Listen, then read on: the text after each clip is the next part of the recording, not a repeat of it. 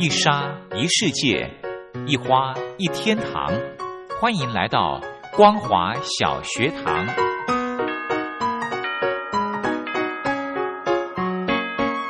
让我们一起学习，一起分享光华小学堂。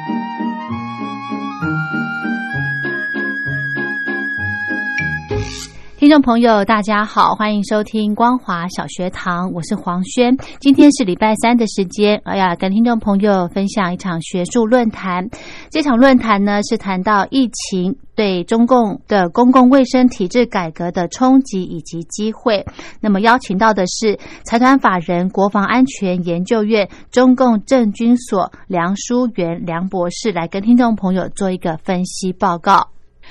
博士在文章中提到，在今年的六月份，中共的国务院新闻办公室与中共中央对外宣传办公室召开记者会，并且对外公布抗击新冠肺炎疫情的中国行动白皮书，是中共对内对外统一新冠病毒的疫情发展至今的宣传口径。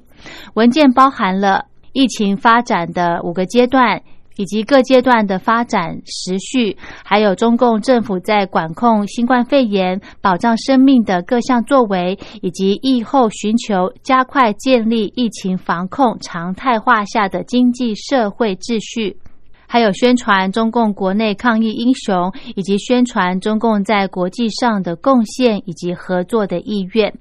那么，中共借由这个抗议白皮书呢，无非是想要在国内以及国际上进行政策辩护，并反驳国际对他们的污名化。但是即使如此呢，中共呢仍是无法回避外界不断追问的关键问题，也就是为什么中共在 SARS 之后花费重金打造用以监测传染病的直报机制会失灵？今天呢，我们就请到梁书院梁博士来跟听众朋友谈，在新冠肺炎的疫情对于中共的公共卫生体制改革的冲击以及它的机会。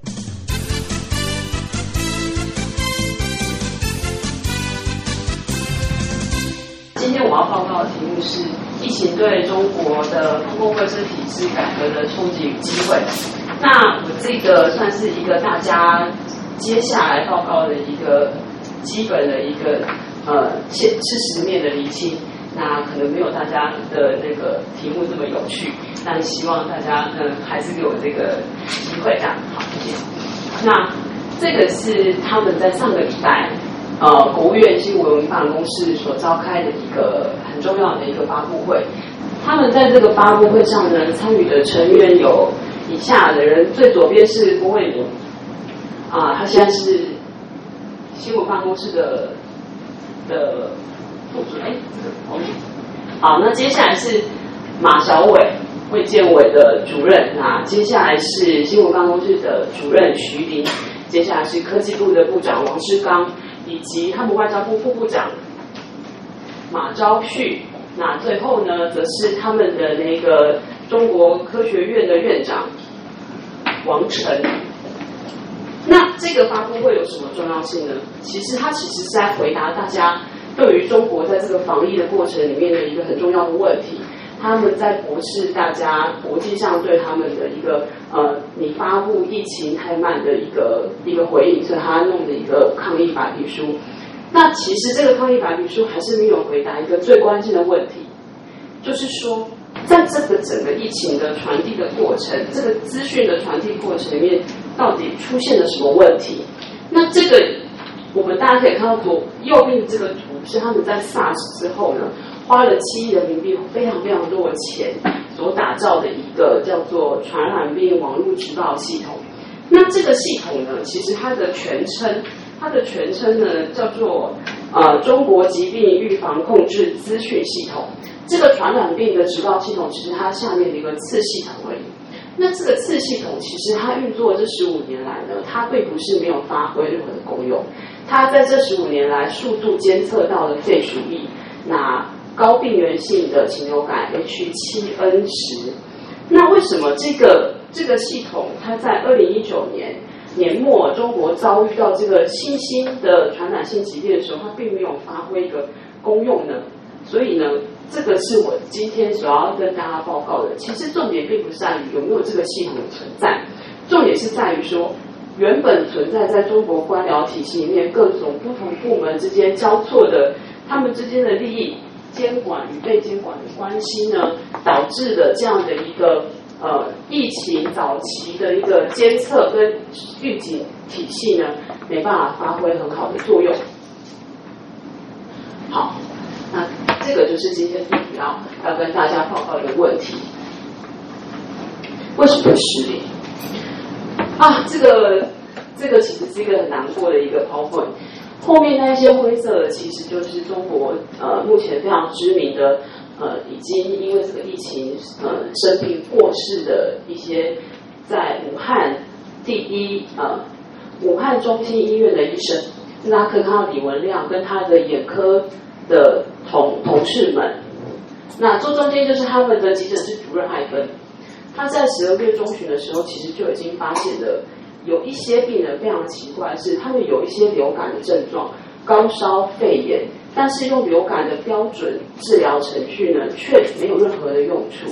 所以其实武汉的中心医院呢，他们在十二月的中下旬的时候，就已经把这些人的简体。送到了外面的民间的检测单位去，所以到了十二月二十七号，他们其实就已经知道说这是一个新的冠状病毒，它很类似 SARS，所以我们就会知道说哦，这个，并且他们同时有通报了那个他们的呃武汉市的疾控中心啊，他们的卫健委，那发生了什么事情呢？这个人呢，他是武汉市卫健委的主任，他叫张红星。那第一个跟大家报告的是地方卫生行政部门跟基层医疗机构之间的关系是什么？呃，在中国，因为以前呃社会主义体制的关系，所以其实公立医院是他们整个医疗服务体系里面非常非常重要的一个呃机构。那这些公立医院其实呢，他们都会，他们都是属于。当地卫生行政部门现在改改组为叫做卫健委，它的卫健委的体系从国家卫健委、国国务院的这个层级，一直到了武汉市，到了县，他们都有卫健委。那他们自己下面都有一些直属的叫做委属医院。那右边的这一些，大家可以看到，这些都是武汉市的委属公立医院。那可以看到中心医院是我刚才讲的。那第一医院中西医结合医院，它是第一个被官方承认啊通报疫情的一个医院。那接下来我们看到金银潭医院，好，这还有那个第三医院，这些都是在这个疫情里面非常非常重要的一些医院。那这些医生其实你可以知道，整个疫情发生的过程面，医生是几乎没有什么动机要去瞒报，因为医生在第一线治疗病患的时候，他们承受非常高的。感染的风险，他们本身也没有检测的能力，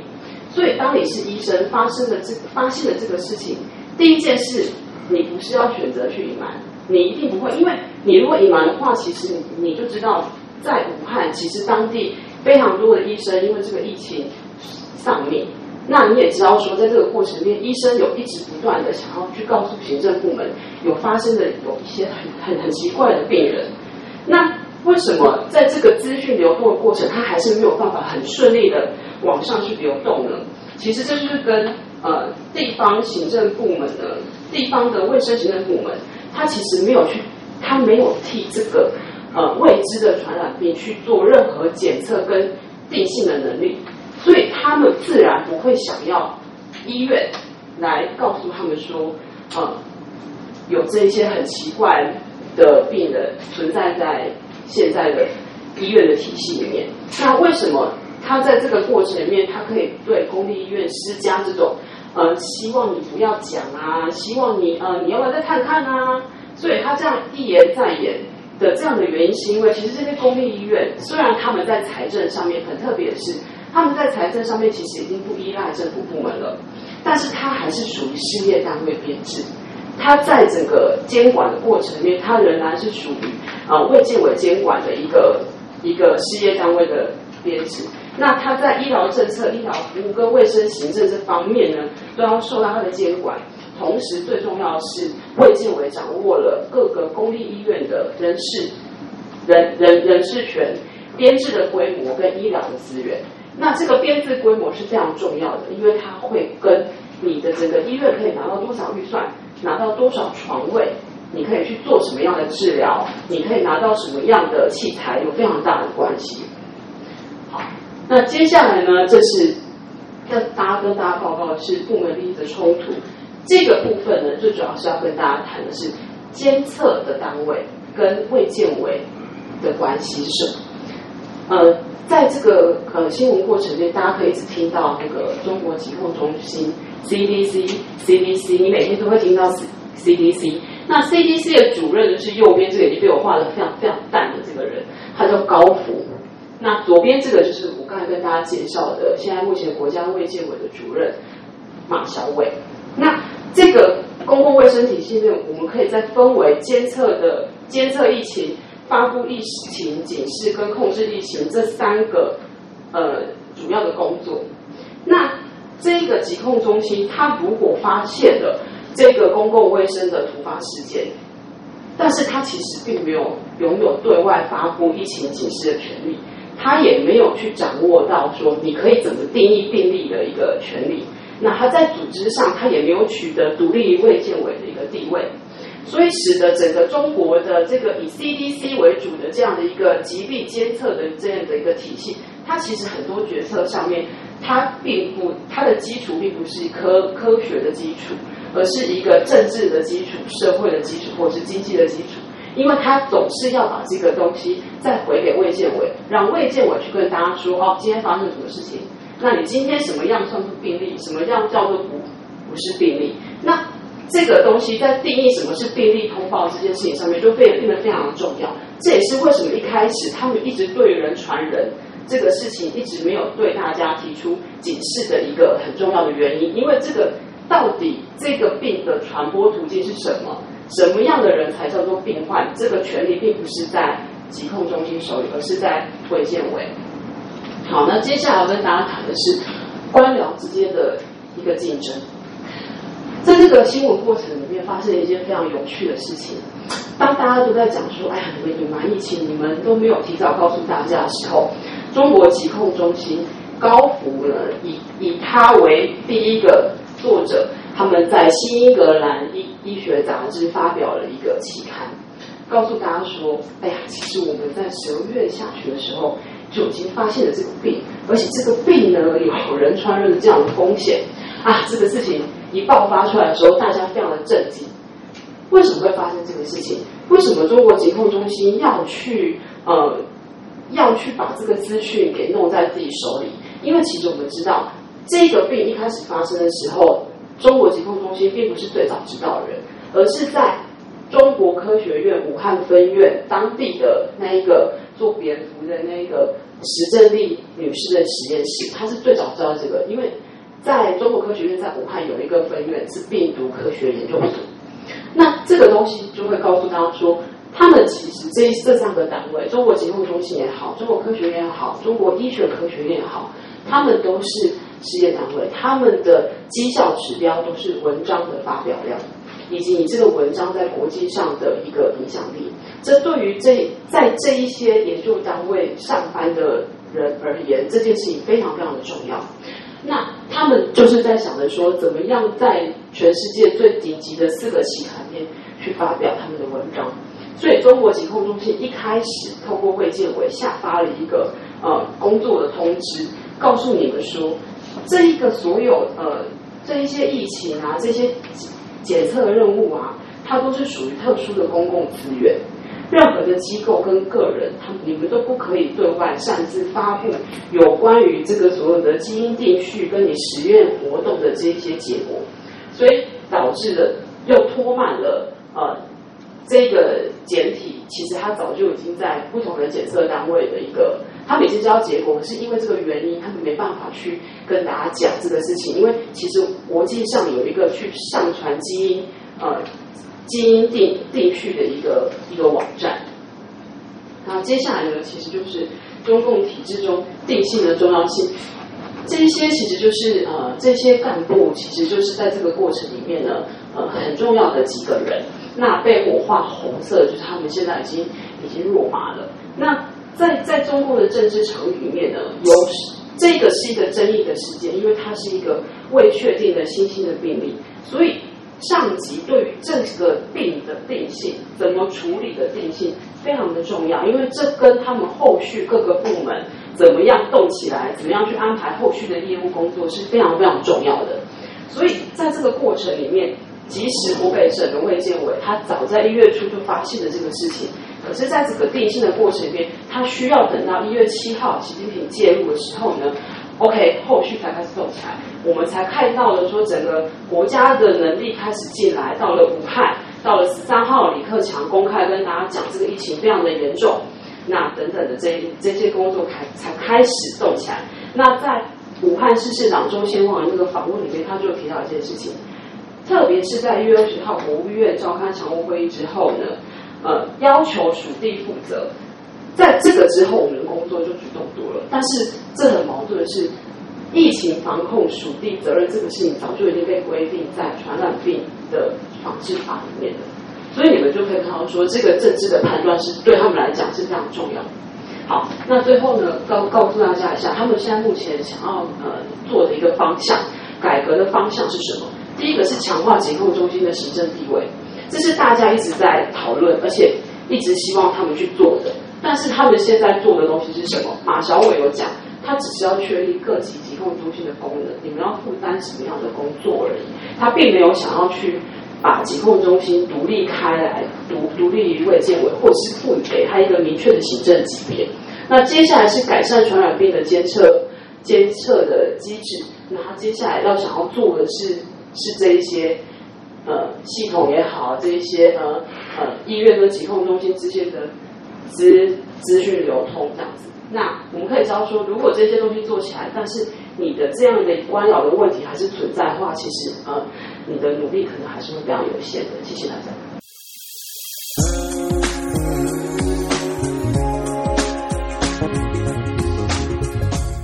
Hello，亲爱的朋友们，大家好，我是佑佳。一年一度的听友活动来喽！从七月一号开始到九月三十号为止，为期三个月的时间，举办了疫情面面观以及两岸如何大要进这两项主题的听友活动。在这一波的新冠病毒肺炎可以说是来势汹汹，大陆首当其冲。那么在这一波的疫情之下呢，大陆的人民感受最深，相信也体会最深。同时呢，也看到台湾医疗卫生及防疫优于全球的做法。邀请亲爱的朋友们，您可以分享自身的看见、体会、感想，或者您的感动。这是第一个议题，疫情面面观。那么第二项的主题呢，就是两岸如何大跃进。提到两岸的议题呢，一直是政府跟民间啊最关心的话题了。两岸未来如何发展？如何定位？如何大跃进？非常欢迎亲爱的朋友，您可以来信抒发您的感想。只要来信分享集满五封不同的信件内容，就可以参加抽奖活动哦。我们在这次活动里面呢，佑家也准备了非常非常优质的台湾有机的茶叶。像现在呢，要喝到无毒健康的有机茶呢，是非常不容易的。所以呢，佑家希望能够将好东西和好朋友分享。欢迎亲爱的朋友们踊跃来信，来信越多，中奖机会就越大哦。好，来信的时候您可以寄到台北邮政一七零零号信箱，台北邮政一七零零号信箱，或者您也可以透邮电子邮件信箱寄到 l i l i 三二九小老鼠 m s 四五点 h i n e t 点 n e t，也就是 lily 三二九 eight m s 四五打 hinet 打 net。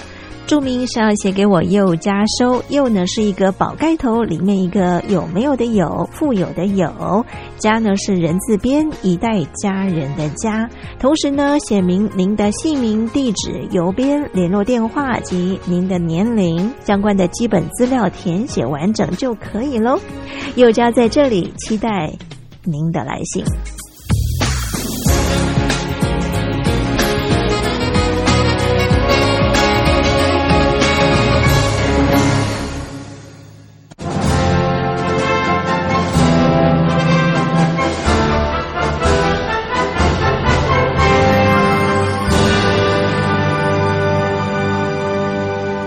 你脱贫了吗？年轻时候的习近平就深知贫困之苦。我当时和村民们辛苦劳作，目的就是让生活过得好一些。因此，扶贫一直是习近平的重要工作。二零一五年，习近平在中央扶贫开发工作会议上做了二零二零大陆全面脱贫的承诺。到二零二零年，我国现行标准下，农村贫困人口实现脱贫，是我们的庄严承诺。一诺千金，全社会要行动起来，进锐出战，精准施策。于是，一场脱贫攻坚战席卷大陆。为了打赢扶贫攻坚战，大陆提出了精准扶贫。世界上大部分采用的扶贫方式，都是将扶贫的钱平均分给贫困者。中国的精准扶贫则完全不同。为了让资金使用更高效，扶贫效果更好，中国根据村子的特点。以及每户村民档案记录的不同情况来分配钱，安排不同的扶贫方式。于是，有的村子做起了旅游业，有的村子通过修路大桥，极大的增加了农产品的销量。有些没有工作能力的老人，给他们生活所需资金保障；有些缺乏劳动技能的，给他进行职业培训。中国扶贫就是这样结合村子的特点与个人的情况，以个性化定制为每个贫困户找出脱贫方式，这就是中国扶贫的精准度。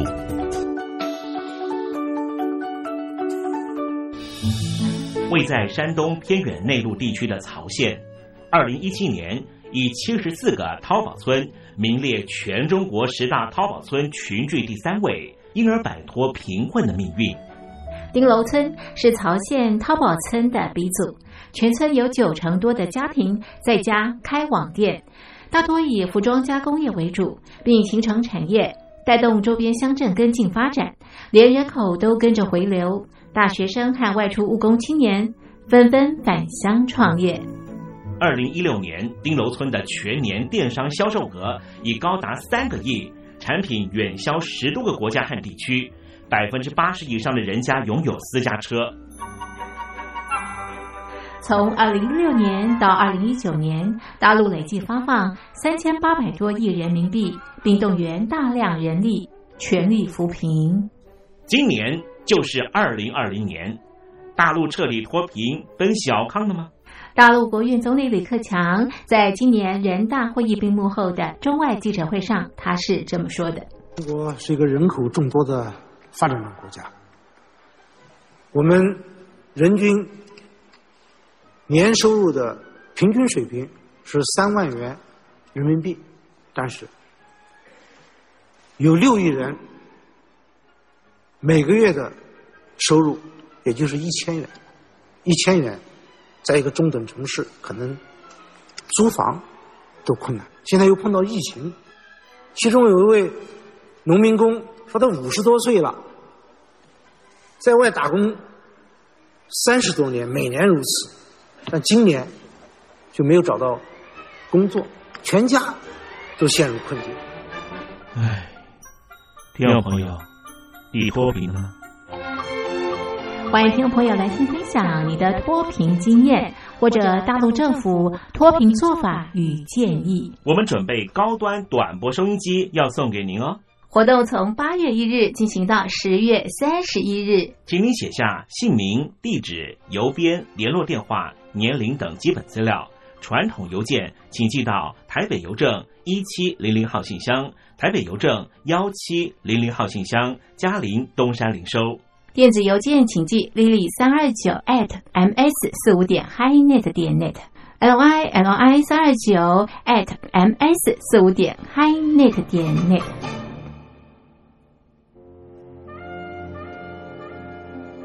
你脱贫了吗？大陆全面脱贫了吗？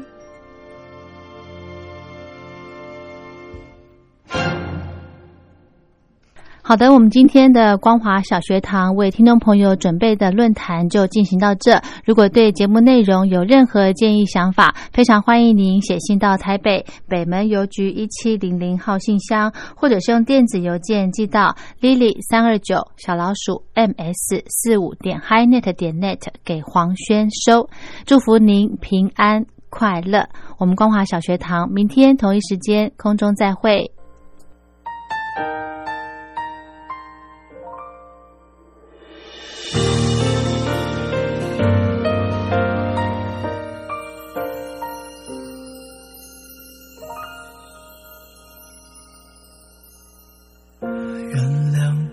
真的喝醉了，因为我真的想你了，一不小心就被寂寞吞噬了，爱着你的快乐。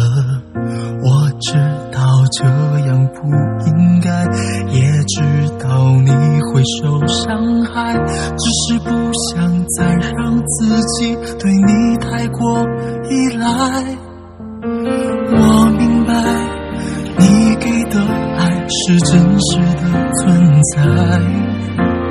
只是我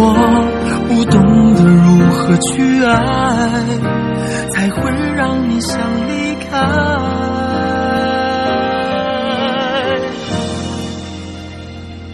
因为我不知道下一辈子还是否能遇见你，所以我今生才会那么努力，把最好的给你。爱你都变成伤害你，我们的爱快要窒息，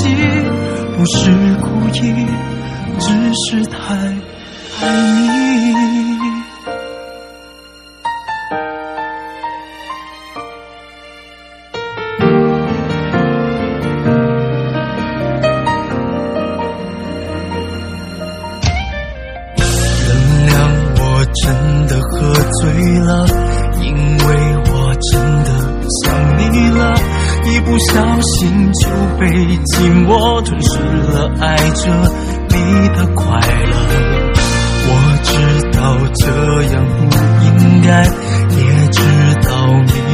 受伤害，只是不想再让自己对你太过依赖。我明白你给的爱是真实的存在，哦，只是我不懂得如。何去爱，